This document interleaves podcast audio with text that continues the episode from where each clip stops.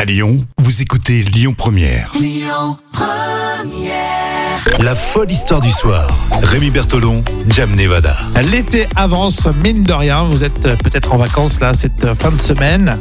Là, on retrouve euh, Jam Nevada pour euh, l'histoire folle. Ce sont des histoires courtes mais intenses tout au long de cet été. Jam, euh, on a une destination précise pour euh, l'histoire d'aujourd'hui Oui, on part à Toronto, plus Ah, Toronto, précisément. le Canada. Exactement, au Canada. En août 2019, Gary Samuel Lamb, qui a 54 ans, est entré par effraction dans un établissement commercial bah, au nord de Toronto. Et il a interrompu son cambriolage d'abord en, en mangeant un petit casse-croûte. Donc il a laissé des miettes derrière lui. Et plus grave, je ne sais pas ce qu'il lui a pris. Oui, parce que c'est pas trop grave de laisser des miettes. Oui, euh, ça va.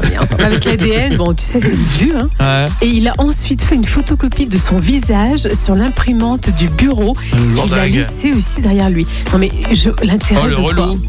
Et la police de- de Toronto, bien sûr, a publié cette photocopie. On y voit le visage effectivement flou de, de ce Gary Samuel Lamb, euh, qui était coiffé d'un chapeau blanc. Et le fugitif, bon, a été identifié, mais après avoir été arrêté pour toute une, une autre affaire complètement différente. Mais D'accord. c'est quand même étonnant ça. Mais ouais, je pense qu'il il s'est dit jamais on va me reconnaître. Et j'imprime mon visage, euh, je sais pas. Bah écoute, ouais, qu'est-ce qu'il y a non mais je sais pas, c'est un délire, hein, c'est un délire, ils voulaient peut-être euh, s'amuser. Hein. Mais les, les voleurs ont, ont un so- second degré quand même. en tout cas au Canada. vous réagissez hein, sur les réseaux sociaux, on compte sur vous, le Facebook officiel euh, Lyon Première.